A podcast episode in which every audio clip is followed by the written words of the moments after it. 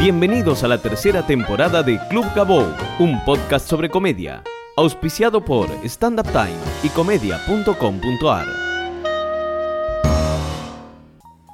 Bienvenidos a un nuevo episodio de Club Gabou. Mi nombre es Gabriel Grosval, pueden encontrarme en Facebook con ese nombre y en Twitter como arroba Gabou. Pueden escuchar todos los episodios de este podcast en www.gabou.com.ar, también en iTunes como club arroba y en YouTube.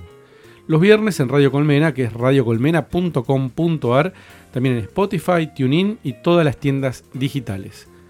Aprovecho a comentarles que desde esta semana hay un nuevo lugar de contacto que es una fanpage de Facebook. Eh, es una página donde vamos a estar compartiendo todas las novedades del podcast y no sé ni para qué la hice realmente. Pero bueno, espero que pongan que les gusta. Es facebook.com barra club Gabou y pueden dejar sus comentarios, sus sugerencias. Eh, no sé si las voy a tener en cuenta, pero pueden dejarlas y estar más en contacto. Entonces, la fanpage de Club Gabou en facebook.com. Conocí al invitado del día de hoy cuando yo llevaba shows a la ciudad de Santa Fe y él era empleado de una productora local. Con el tiempo se independizó y yo seguí trabajando con él. Ser productor local, promotor, es una tarea no para cualquiera. Se necesita tener cierto olfato especial para detectar qué shows pueden funcionar en una ciudad y qué no, qué días son buenos para, para hacer funciones, cómo, cómo es más eficiente la comunicación de los shows, cómo hablarle a una ciudad o a una zona o a un determinado público en forma directa. Con el invitado del día de hoy compartimos éxitos, fracasos, buenos y malos negocios, pero construimos una relación de trabajo que se bancó estos altibajos eh, a través del tiempo.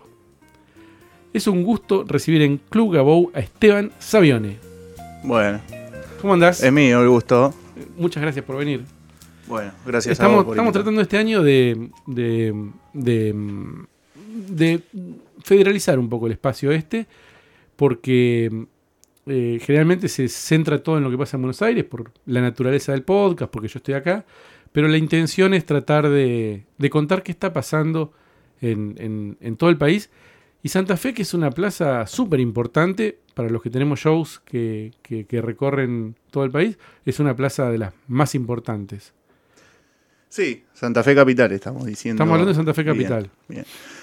Sí, es una plaza a ver, los grandes shows internacionales o cosas que uno ve pasar cuando van para Santa Fe pasan por Rosario. Por ahí Santa Fe Capital es, es raro, pero se está empezando a ver un poquito de shows internacionales que hacen una parada en Santa Fe Capital. Si, si se labura bien, se convoca gente. ¿eh? Hay tres ciudades que son Rosario, eh, Santa Fe y Paraná, que están medio de la mano. Es la famosa, lo que algunos llaman la ruta de la soja que en el último tiempo fue una zona del país donde, donde hay bastante dinero de poder adquisitivo y donde los shows empiezan a funcionar. ¿Ustedes lo sienten así? ¿Vos lo sentís así? Eh, mira, yo cuando arranqué se veía que funcionaban cosas. ¿Con qué arrancaste? ¿Te acordás? ¿Cómo, cómo era el principio? Primer, primer, show que hicimos. ¿En qué año fue? Eh, yo arranqué de chiquito. Ajá. Arranqué de chiquito. Sos Dos, joven igual, pero... Sí, sí, pero fue 2003.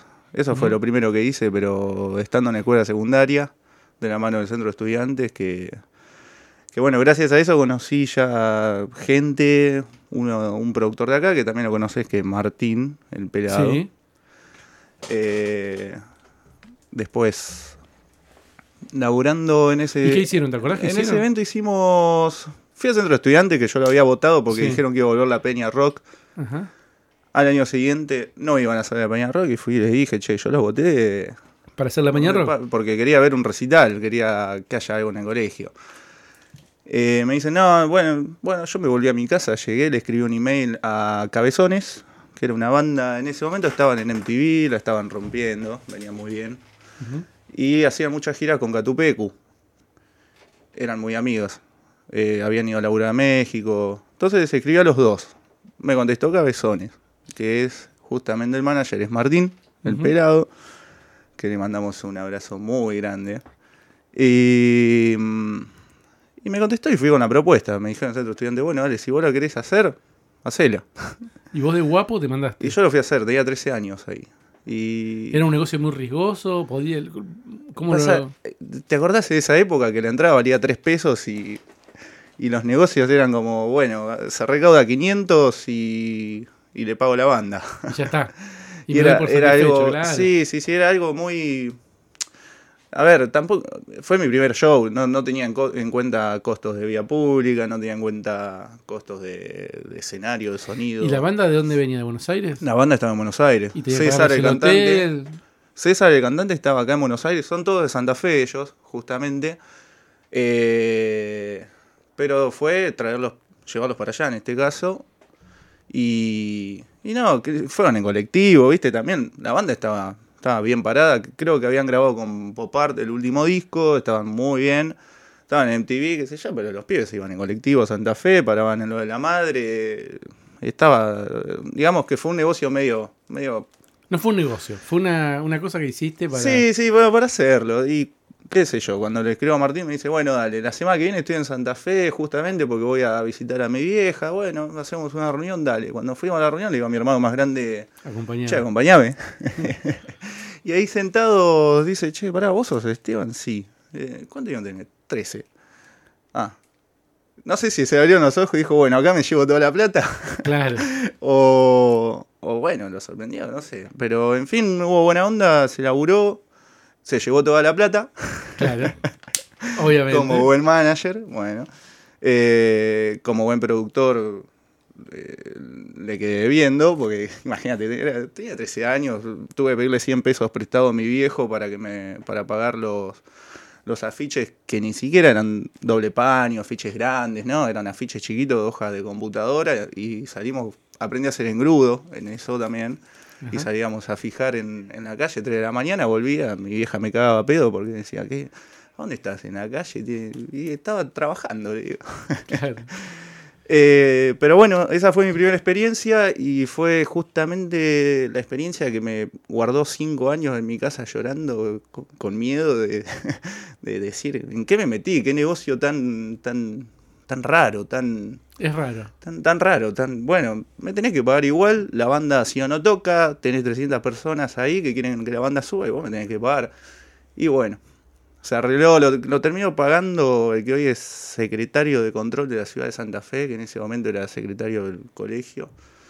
Y bueno, fue todo también coincidencias que fueron buenas relaciones las que se crearon, porque por un lado está Martín, por otro lado Sí, aparte en, está un- esta gente. en una ciudad no muy grande, con, viste, es muy importante no quemarse con una con un negocio. Sí, sí, en esa época no, lo, no te dabas cuenta, pero después, hoy en día hay cierta, ciertos códigos en, en este negocio que sí o sí tenés que cumplir porque eh, siempre tenés que quedar bien parado, sea como sea, no, no podés decirle a alguien, bueno, no, o mentir, o decirle, no, no sabes qué, no te pago, porque no, no laburas más. Es- esto es así, donde con uno vos La palabra y las malas experiencias son más importantes que, que un Sí, sí, contrato, que cualquier otra cosa que tenga. donde con uno vos te mandaste un moco ahí, viste, ya eso se corre rápido y la gente está en un negocio de palabra, tan hay muy pocos contratos de por medio en todo esto, muy es, poco. Es que es muy difícil.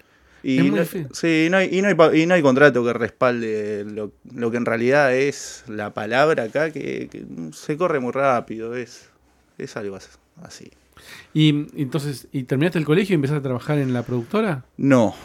Eh, yo además soy programador web y bueno, todo eso que siempre hemos debatido sobre esa tiquetera. Siempre, desde el primer Sí, día. Sí, del primer día.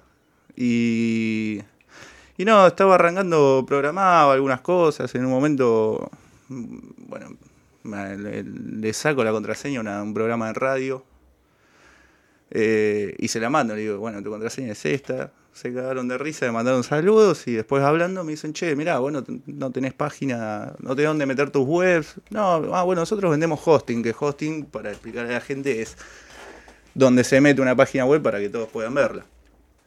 Eh, me dice, bueno, vení, te paso por la radio, me presenta, resulta que era un productor de Santa Fe. Eh, me- y me comenta, mirá, yo tengo una agencia de comunicación, hago shows, qué sé yo. Eh, ¿Te interesa hacer, tengo un proyecto que quiero sumar, que es contenido web, a los shows que traigo y los que me ofrecen hacerle la comunicación.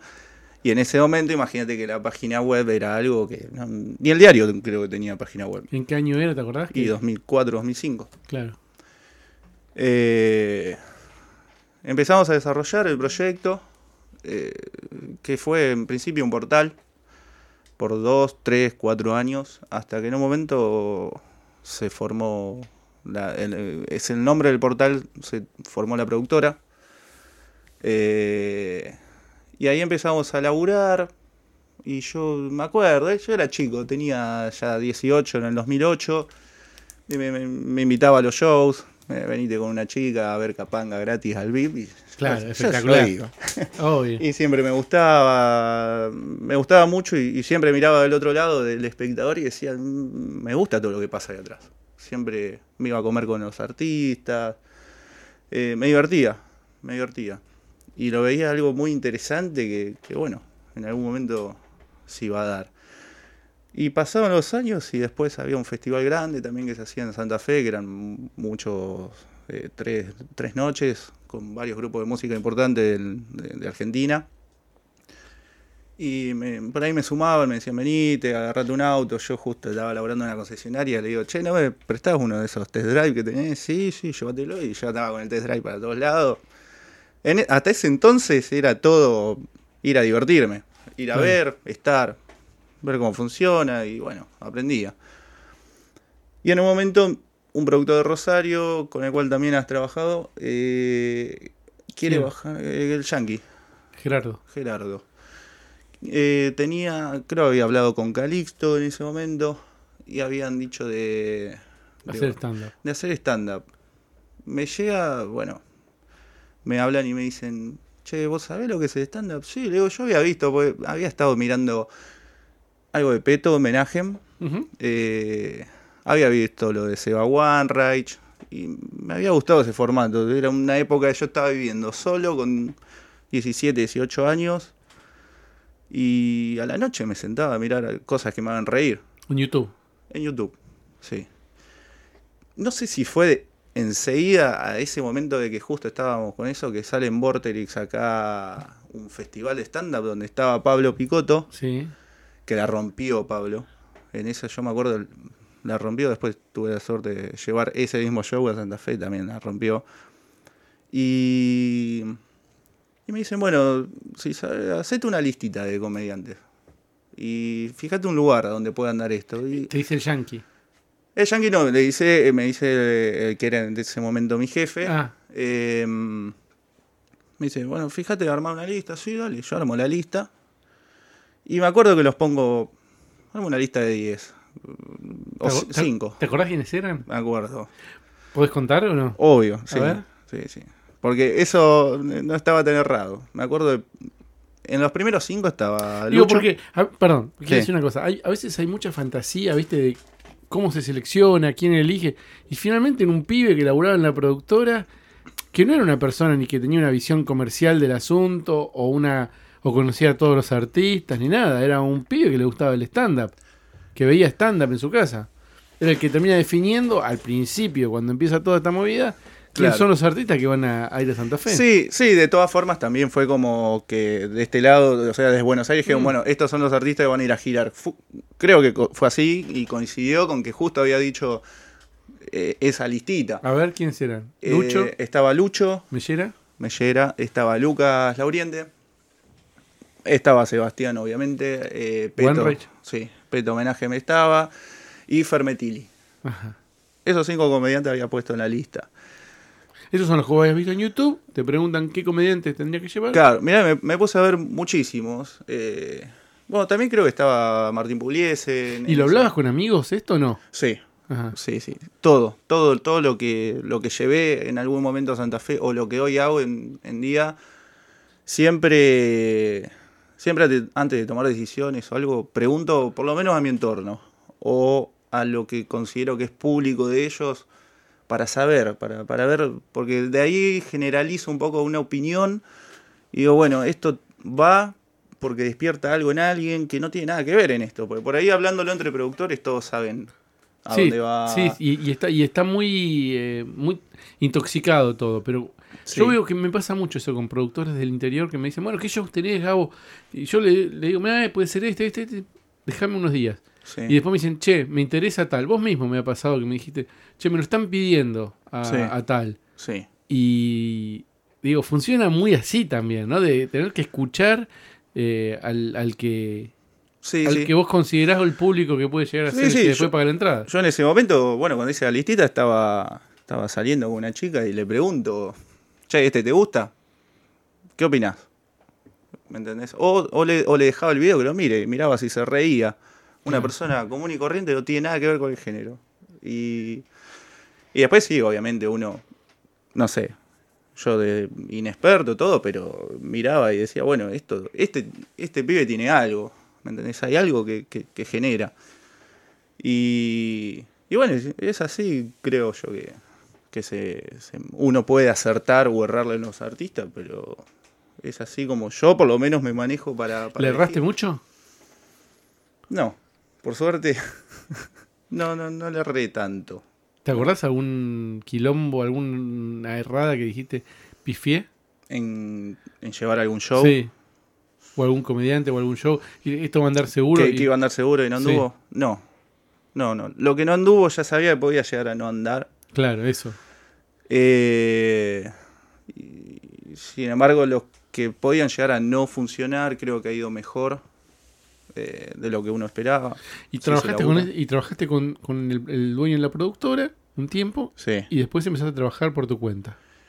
Hace un año y dos meses más o menos que, que me abrí solo. Sí, sí. ¿Y cómo fue eso? ¿Cómo ¿Fue muy duro? ¿Te costó o resultó fácil?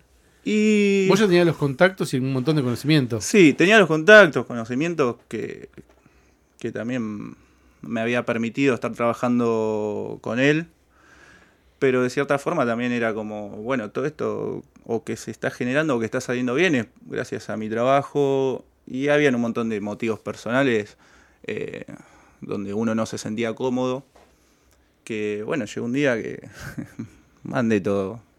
¿Se pueden decir mala palabra acá? Sí. bueno, mandé toda la mierda. Y me acuerdo de ese día me formé con, con un dolor de panza importante. Fue como. Porque ya había dejado, había creado mi empresa de, de- de marketing, de comunicación, ya la había dejado. Había, había hecho tantas cosas y lo que realmente me gustaba era esto. ¿Vos tenías que pagar un alquiler o tenías No, gente a cargo? yo- o- no, estaba viviendo con mi viejo. Bien, eso ayuda un montón. A mandar toda la mierda. Sí, te- Porque- y sí, tenía donde, tenía donde quedarme dormido. claro. Pero. Pero no, la realidad también es que desde chiquito siempre el mango para salir o para la ropa, para lo que bien, sea, ¿viste? Y tampoco es que mi viejo me podía bancar mucho. eh, No era una persona con mucho poder adquisitivo, pero me podía. Tuvo, no sé cómo hizo, pero me aguantó hasta que finalmente despegué. Bien. Y. No, me acuerdo, me, fui a- me acosté y tenía un dolor de panza muy fuerte. Un, un vacío de esto era lo único que, que me quedaba, o, o a lo que dije, bueno, me voy a dedicar a esto. Y de repente no lo tenía más. Eh, y al otro día me levanté con el mismo dolor de panza. y me senté a la computadora y dije, bueno, yo voy a empezar a llamar. Eh, No me queda otra. ¿Qué voy a hacer? ¿Me voy a, quedar acá sentado? ¿Y a quién y llamaste? ver ¿Cómo cómo- empezaste? Lo llamo a Cali. Cali mm, estaba trabajando con él y prefiere, prefiere seguir laburando con él. Ajá, Eh, te llamo a vos. ajá. Y O me sea, acuerdo. Empezaste a llamar productores. Yo empecé a llamar productores, sí. Y de hecho lo llamé a mi primo. Le digo, mi primo es. No es mi primo de sangre, pero es, es mi socio y mi. Y nos conocemos de muy chico y nuestros padres siempre fueron mejores amigos. Eh, y bueno, él tenía ya una SRL formada, una productora que le habían hecho para hacer unas fiestas y no tener ningún problema legalmente. Entonces le digo, mira, te llamo a vos, me dijiste, y bueno, hagamos Noche de Fresas. Ah, mirá, claro. Yo me acuerdo también, había eh, con el chino Mansuti, que es un músico de Santa Fe, me había juntado, me dice, mira, te presento, porque estábamos laburando en el Teatro Municipal de Santa Fe, siempre. Y fue como, no, tampoco voy a ir a laburar ahí, era como medio, medio incómodo todo, me dice, vení, te presento el Centro Cultural, que está buenísimo. Y la gente ahí labura muy bien, muy predispuesta, es un lugar económico dentro de todo, no, no, no te vas a, a arriesgar tanto. Bueno, dale. Fui y me pedí cinco fechas en todo el año y, y ahí, bueno, dijimos hacer Noche de Fresa, ese fue el primer show de stand-up que hice, Ah, ¿En serio? No sabía. Que Claro. ese fue el primero. Sí, sí, sí. Ah, mirá. Sí, fue junio del año pasado, puede ser, Sí, sí, puede Sí. ser, puede ser. por ahí. Eh, sí, junio, mayo, fue por ahí. Eh, porque me acuerdo que habíamos hecho Like Brothers en abril. Y ahí después fue todo el quilombo y me llevó un mes y medio reinsertarme, pero... Bastante rápido. Sí, sí, no, ya estaba, estaba en el circuito. Era una cuestión también de, de, de ponerme la camiseta y salir a jugar, pero me acuerdo, me daba mucho miedo, porque ya esto, estos problemas venían hace rato y, a mí me daba miedo abrirme. Y me acuerdo Lucho una vez me dijo en la costa, haciendo, una vez trabajando con ellos. eh, me dice, "Y bueno, pero no es la primera vez que se va, que se separan dos socios, tranquilo. y eso me quedó, eso me quedó y también me dio un poco de huevo para decir, bueno, abro, hago lo mío. Y me dio muchas más libertades, hacer lo que yo realmente consideraba conveniente. eh, y, y eso también me llevó a, a que, a que vaya bien la cosa, porque siempre era, bueno, yo sugiero, pero la decisión, La final nunca final es mía. ¿Y, te- y acá trabajás con tu, con tu primo? Bueno, lo llamo a mi primo, tenía la, la productora formada y, Sí. y me dice, bueno, dale, eh, hagámoslo, decime qué hay que hacer y, y arranquemos. Y fue así que arrancamos con ese show y después hicimos, creo que el segundo, no sé si hubo uno antes, pero creo que el segundo fue Juanpi, Ajá. Juanpi González. Eh, con de todo un poco y justo él estaba con el boom de Alessandra Sí, estaban subiendo sus redes, lo íbamos a hacer en un bar. sí. Eh, se ven, Creo que me diste a mí las entradas para venta vender. online con vos. Y me dijiste, che, vamos a cambiar a la vuelta porque. En una hora se venden 20 entradas cuando la alargamos. Y enseguida fue como, bueno, pará, pará, tengo una fecha ahí en el centro cultural, vamos a moverlo. Y fue, Y eso cambió todo. cambió todo. Bueno, pero antes de entrar en, en esa experiencia, ¿qué, ¿qué consideras que es lo más difícil para un productor local? ¿En qué sentido lo más difícil? ¿Qué es lo más difícil, lo que te parece que más tiene que tener en cuenta, más cuidado, las principales dificultades con las que vos te encontraste cuando empezaste a producir por tu cuenta? Y si vamos a lo económico, eh, bueno, depende, también, también depende de qué artista. Si es algo de stand-up comedia, es muy distinto a si es música. Eh, pero, no sé, en lo económico, por ahí pues... A ver, voy a necesitar que sea más precisa la pregunta porque... ¿Qué cosas son las que vos te sentás y decís, esto es lo que más me cuesta de todo el proceso de producción? Estas son las cosas que yo prefiero no hacer o me gustaría que no tenerlas, pero la verdad las tengo que hacer porque es parte del, del- del proceso. Todos tenemos partes que o, o instancias donde son más difíciles. Puede ser los contratos, pueden ser los números, puede ser la parte de comunicación, puede ser la parte de buscar la sala, puede ser la parte de detectar qué artistas son los que mejor funcionan. Ahí va. Puede ser la parte de, no sé, del, del trato con el manager o con- del trato con el artista. Mira. Bueno, en todo, en todo eso que decís, vamos por lo último. El trato con el manager creo que hoy es muy distinto a lo que antes podía llegar a ser. Hay como una, hay como una buena onda general en todo, ¿no? Eh, cuando hablas con, con cualquier representante o productor de, algún, algún otro artista, hay buena onda.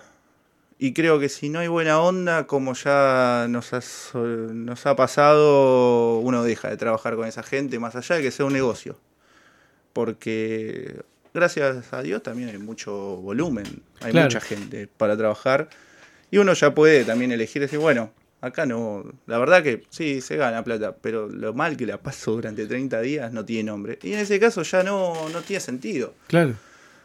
Eh, después en lo que es, a ver, haciendo lo que es los números o, o todo eso, por suerte hoy se encarga Joaquín, creo que esa es la parte que a mí más me, me molestaba, porque uno que tiene que destinar mucho tiempo eh, hacer análisis de, de costos, de, gastos, estar atento a un montón de cosas que cuando uno está con de a una cosita la puede hacer.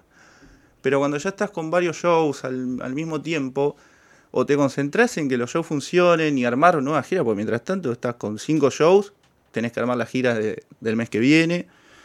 Eh, hoy por eso eh, Joaquín se encarga de todo eso. Eh, también, hoy también hay un tema con los pagos, las tiqueteras online, que vino a FIP que dijo, bueno, vamos a organizar un poquito esto. Entonces las tiqueteras por ahí te liquidan a cheque a 30 días, tenés que... Es, es todo un, un tema hoy. el- Es complejo. Sí, ya no es más que vas, se lleva la plata, porque antes no había venta online, hoy sí, hoy es un gran volumen. Y todo eso está, está registrado, hay que ser prolijo. Y, Hace falta estructura. sí, hace sí, falta estructura. sí. Y después en lo que es comunicación, a mí es lo que más me gusta. Ah, Creo que, si bien el que vende los tickets es, un, es el artista, siempre, uno puede hacer que venda más ese artista o puede descansar y hacer que venda menos de lo que vendería un artista si uno comunica bien. Ah, ¿Cómo, qué- cómo es comunicar bien? ¿Qué, qué dirías que, que es comunicar bien y cuáles son los errores más comunes que ves que cometen productores o artistas que no comunican bien? No sé si lo veo como errores. Eh, no, no, no, veo errores en comunicación, digamos, porque eh, hay una forma de comunicar shows que es estándar. Uno sale, pone la vía pública, tantos días, lo puede hacer un mes antes, cinco días antes, depende cómo, cómo hagan su estrategia, cómo vende artistas. Si es un artista que vende, ni bien se entera la gente, vale, compra entrada y después durante un mes no se venden entradas y el día de la fecha se vende. En eso, o sea, es, es lo más estándar. Eh, después la comunicación en redes, y todo eso. Creo que no, no hay errores. Eh, sí hay un plus que uno le puede poner a las cosas, que es tratando de, de ins- de- de que la gente quiera ir a ver el show, por más que no sepa ¿De qué se trata? de qué se trata. ¿Y eso cómo lo haces? Y hacemos mucho, por lo menos en Santa Fe y Paraná, usamos mucha, tenemos amigos o, o gente gente de las redes ahí, viste, que tampoco es un- un- una persona de redes de Buenos Aires, pero alguien en Santa Fe con 10.000 seguidores, un amigo, lo que sea, Influencers. publi, claro, vamos, ponele, influencer de Santa Fe. 10.000 Bueno, locales. Y sí, y sí. Y, y, y ellos empiezan, bueno, como yo voy, publico, eh, lo empiezan a ver por ahí, después lo empiezan a ver en redes. ¿Y vos tenés un acuerdo comercial con esa gente o eso es No, de onda? no, son. Le das las entradas. Claro. Eh, van, van al show, sacan fotos. eh, después nos vamos todos con, con quien sea que esté, vamos a comer algo. Entonces se van a comer y qué sé yo, y pegas onda y son amigos.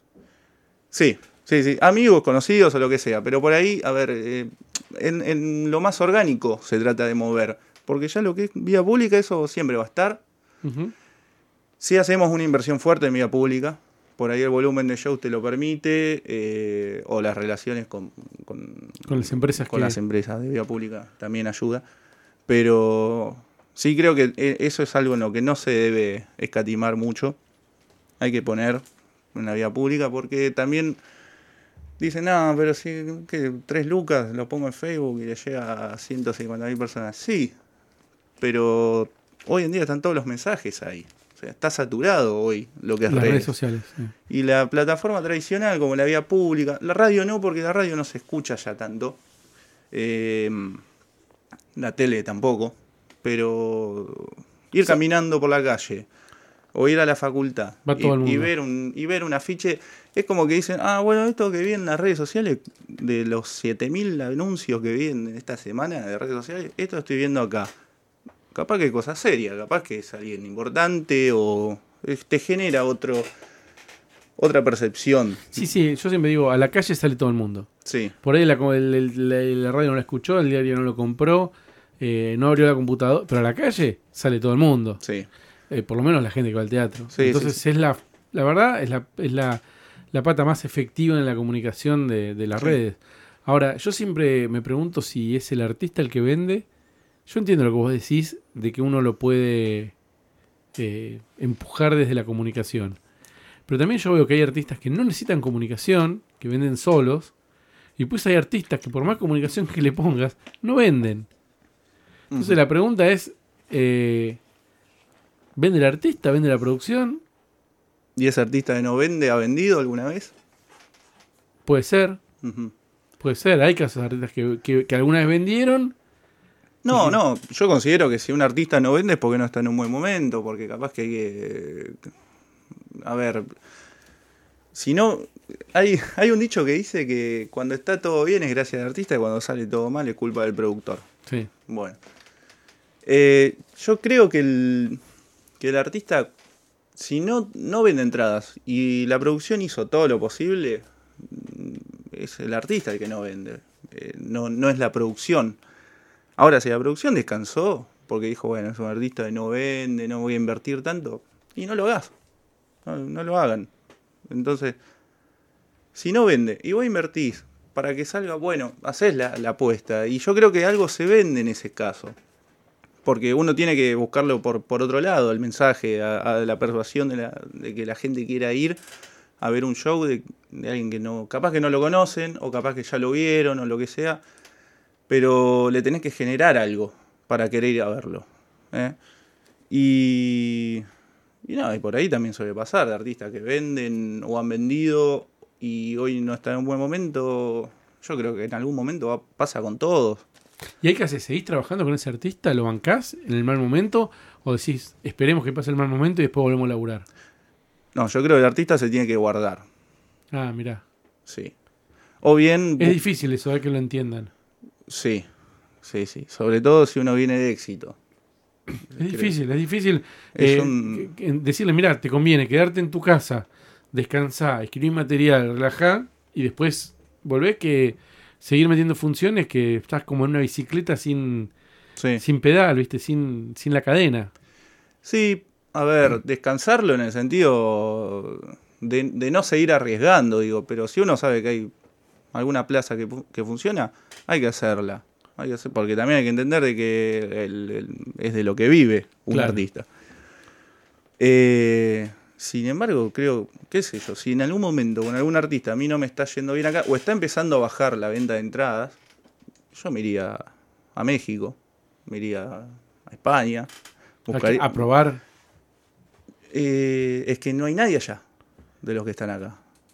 Ah, pero en México, eh, por ejemplo en España hay muchos comediantes. Sí. Pero te vas con un artista que allá no está o que su formato no, no, no está tan explotado eh, y laburás allá. Lo- Las bandas de música hacen eso. Hay bandas, de- muchísimas, que laburan acá tres meses. No laburan muy bien. Se van a México tres meses, laburan muy bien. Y eso les permite estar laburando todo el año. Acá las bandas, por lo general, no, no pueden laburar los 365 días del año. Ah, mira. Y lo que gana una banda, o sea, vos, vos imaginate la cantidad de gente que hay laburando atrás, Claro, que no claro. es lo mismo que gana un comediante que le va bien. Sí, sí, sí, es otra, otro compromiso y otra responsabilidad. Es otra cosa.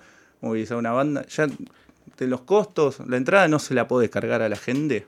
Entonces no te podés, no podés cobrar la entrada lo que, para que ganen lo mismo que lo que gana un, un comediante. Entonces, ¿puedo decir que las bandas hacen eso? Muchas bandas hacen eso. Están un tiempo, Sí. una temporada en Argentina, yo no tenía ni idea. Sí, Y, y van de gira y renuevan el público. digamos. claro. Sí, sí, Y sí. el mercado también. Sí, se mueven y eso también es, es buena prensa para acá. Eh, El tema es que yo no sé si los comediantes de stand-up locales de Argentina tienen, digo, el 90% o el 95% o el 99% de los comediantes argentinos, si van a Chile, no los conoce nadie. Como el 99% de los comediantes chilenos, si vienen acá, no los conoce nadie. sí. Entonces es muy difícil generar Bueno, un negocio con Claro, eso. a ver, lo que respalda a las bandas de música en, en lugares como México, Colombia, Chile, que hace que se escuche la banda son las discográficas. Claro. Hoy están pasando cosas, por ejemplo, con Comedy Central, que de cierta forma actúa de, de- De distribuidora. de distribuidor en, en todos los países de Latinoamérica. Eh, y eso es- yo creo que es cuestión de tiempo. No te digo que hoy, bueno, no se vende acá, vamos a laburar a México. Hay que abrirlo. Hay que abrirlo al, al mercado. Sí, yo creo que al- todo latinoamericano le gusta el arte argentino. Música, comedia, lo que sea, compran siempre, no sé por qué, pero compran. Sí, yo a mí me pasa con el humor en particular que esa transición de, de un artista de un país a otro no la veo fluida. Es muy difícil que, que, que un comediante que funciona en un país funcione en otro. Pero vos Eh. lo decís, un, un comediante de afuera que funciona en Argentina. Y al revés. Yo te puedo decir, por ejemplo, ¿sabes quién funciona muy bien en toda Latinoamérica y en España? Eh, Malena Pichot. Ajá. Malena, donde fue, eh, porque la gente que, lo va, que la va a ver sabe lo que está yendo ¿Sabe a ver. Sí. Claro, porque la conoce de las redes sociales y bla, bla, bla. Pero después hay un montón de comediantes, eh, excelentes comediantes, que acá son muy conocidos, pero van a un país eh, vecino y no los conoce nadie. Porque acá por ahí son conocidos por la tele, por la radio, por, por su, su historia, Sí, pero pasa- es que sí, Malena tuvo mucho YouTube y YouTube es un gran distribuidor. de contenido. Sí, sí, sí, sí, totalmente. Y además el tipo de humor que hace, me parece que hace que trascienda las barreras, digamos. Sí. Habla de temas muy concretos, muy puntuales Sí. y que están pasando en todos los lugares de- Claro, de- sí, del, sí, mundo, te diría. Su, su show no se basa en lo que hace un argentino todos los días, pero. Exacto. Pero no, a ver, t- t- todo el humor tiene algo que se puede generalizar o se puede adaptar afuera. eh, Hay que. Va- Vamos, vamos al caso de Lelutier, llevándolo al humor. Sí, sí, sí, por eso. Pero para mí son casos excepcionales. ¿Qué sé yo? Siempre el, el ejemplo. le- Bueno, Lelutier es un buen ejemplo. El Chavo del Ocho es un buen ejemplo. Bueno, México, Argentina, sí. ¿Entendés? Que, y atravesó todo el continente y un montón de generaciones. Ujú. Y mm, todavía nos reímos con los chistes del Chavo del Ocho. Sí, Pero son casos muy puntuales, no hay muchos. Mafalda es un ejemplo dentro del humor, también si querés gráfico. Eh, Liniers. eh, pero son. Sí. n- pero no, no sucede con todos, eso digo. O es medio difícil eh, que suceda. Y yo creo que es cuestión de tiempo, ¿no? A, a mí me parece que los comediantes cuando han ido afuera, por más de que no los conocen o, o- o convocan poca gente y actúan para, qué sé yo, acá actúan para 500, allá actúan para 50, o van también en un formato de un programa Sí. donde se graba, después sale. eh, he escuchado que le- les ha ido muy bien, gente que, No, sí, que sí, sí. escribe, que dice, me encantó lo que hicieron y... Y no, no, yo creo que es cuestión de tiempo. Si, si se logra llegar a más gente afuera, se va a poder. Se va a Sí, poder. sí, sí, yo creo que con las redes sociales, Comedy Central puede ser un, un buen eh, punta de lanza para, para empezar con todo esto. Ahora, eh, hace un rato dijimos lo de Juanpi González. ¿Lo conoces a Juanpi González? Va a Santa Fe, la rompe y después. Eh, ¿Y después qué pasó? Empezamos a laburar juntos. ¿Qué le dijiste? Che, le dijiste, flaco, vení para acá. No, fue al revés. Estaba, mira, me estaba yendo, creo que el show era nueve y media de la noche, cuatro de la tarde, le escribo, ¿y por dónde venís? Él estaba yendo para Santa Fe. Y me manda, estoy saliendo. No, me estás jodiendo. Así estaba Juan Estaba desbordado, sí. Sí, sí, estaba. Para, ¿y Le- ¿llegó a la le- función? Sí, sí, llegó bien, llegó bien. Llegó a las 5. no, no, fue algo así, que salió una, dos de la tarde y, y llegó 5, llegó al hotel. Fue al hotel este que, que- que está lleno de gente muerta. ¿Qué hotel? No, el hotel, el hotel de Santa Fe, no lo voy a nombrar para. Pero. ¿El que empieza con una letra C? Ajá, sí. Ah, a mí me gusta. Y me mandaba videos riéndose, me- viste que estaba la. Había una aplicación que le ponía carita de zombie y me mandaba, che, está re bueno, che. Enseguida lo llamo a Joa y digo, che, pollo, llamalo pollo, me lo cambio de hotel porque. Me dice, menos mal que te vendí 500 entradas y vendía 100, ¿qué hacemos? E- e- ese ver- verduguea. Sí, sí, Juanpi. sí, sí. Todo el tiempo jode. no, sí, yendo, viste. eh, le pregunto por el rider porque no me lo había mandado nadie.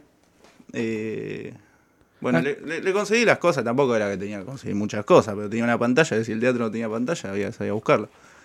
Pero fue, me tira así en el momento, che, venite a Buenos Aires a laburar conmigo, no puedo más, así, eh, viniendo. Bueno, termina el show, ese show fueron 800 personas casi, fue una locura. eh, fue el show que después de Malena había metido más gente. Y más que Grego y Gonzo incluso en, en el mejor momento que fueron con Live Brothers. Y Y nada, em, eso fue Santa Fe y teníamos Paraná el otro día, con 150 personas. ¿Y cómo Que, fue? que era un bar que ya estaba agotado. Ajá. Eh, no, no, ya estaba agotado, fue, se hizo. Pasa que el lugar no, no daba tampoco, ya estaba con lo de Alessandro, tenía un cambio de vestuario, era todo medio. Pero bueno, se solucionó. Y después de eso, me acuerdo, me vine a Buenos Aires unos días. Habíamos hecho lo de Iván Noble en Santa Fe también, que había ido muy bien.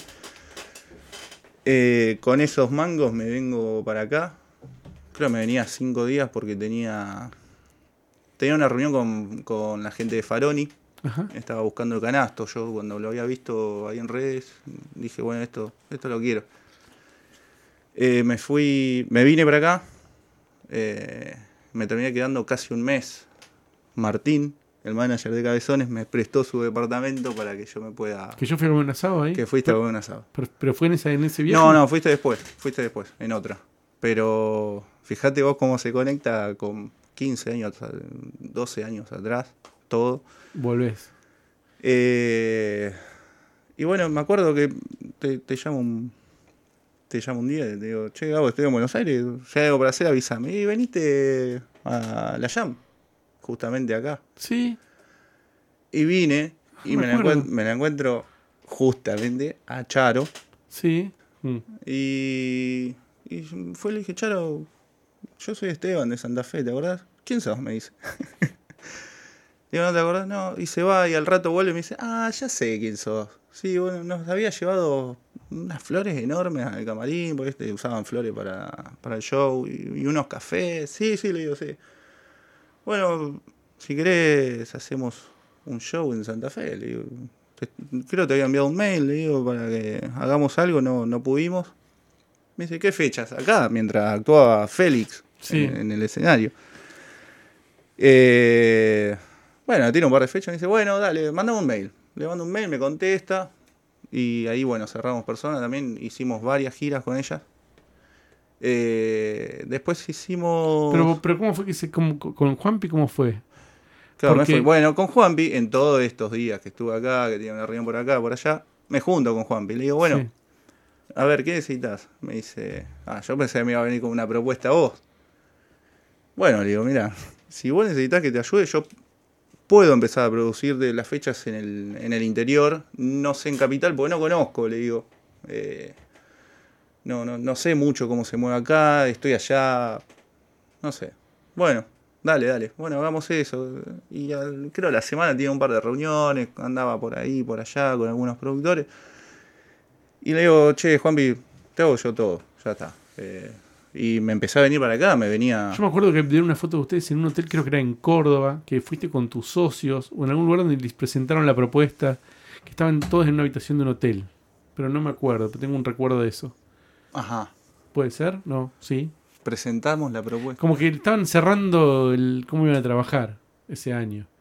Alguien subió una, a redes sociales una foto. Ven esas cosas. Esos recuerdos que uno tiene. Sí, puede ser, puede ser, pero no sé si en Córdoba, yo no, no sé dónde estuve todo el, el- el año pasado. Para mí, imagínate que era una persona que producía un show por mes en Santa Fe y de repente estaba viajando por, por todos lados. Ese es un paso muy raro también. En general es más, más común encontrar un productor que vive en Buenos Aires Sí. que sale a recorrer el país y no un productor que viene de Santa Fe o de cualquier ciudad y empieza a trabajar y trabaja en todo el país con un producto que está, que está de Buenos Aires, digamos, en Buenos Aires.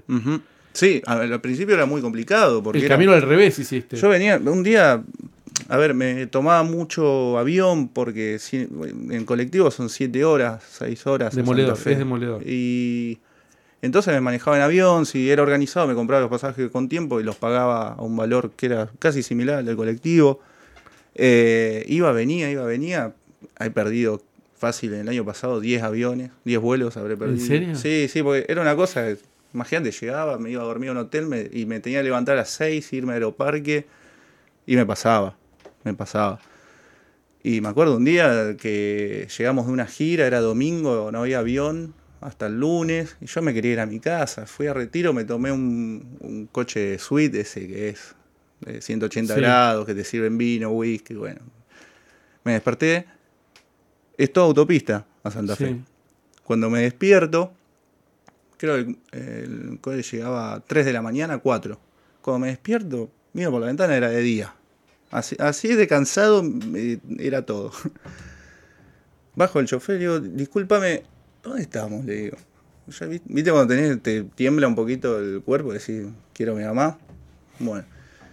Eh, ya la ruta era de un, de un solo carril. Digo, ¿dónde estamos? Estamos yendo a Reconquista, maestro, me dice. digo, uy, yo me tenía que bajar en Santa Fe. Sí, oh, bueno.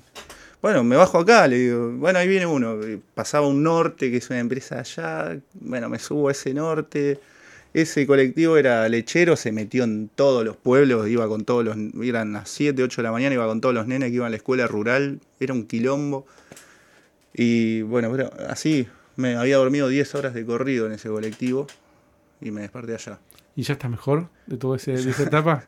Ya estoy un poquito mejor, sí. Pero, pero bueno, así, así era el esfuerzo que uno tenía que hacer. Llegar acá, ir a buscar una llave de un departamento, parar en algún lado, parar en un amigo, sillón y... Una locura. Una- era una locura, sí, pero se fue, se fue dando y ya estamos con un proyecto.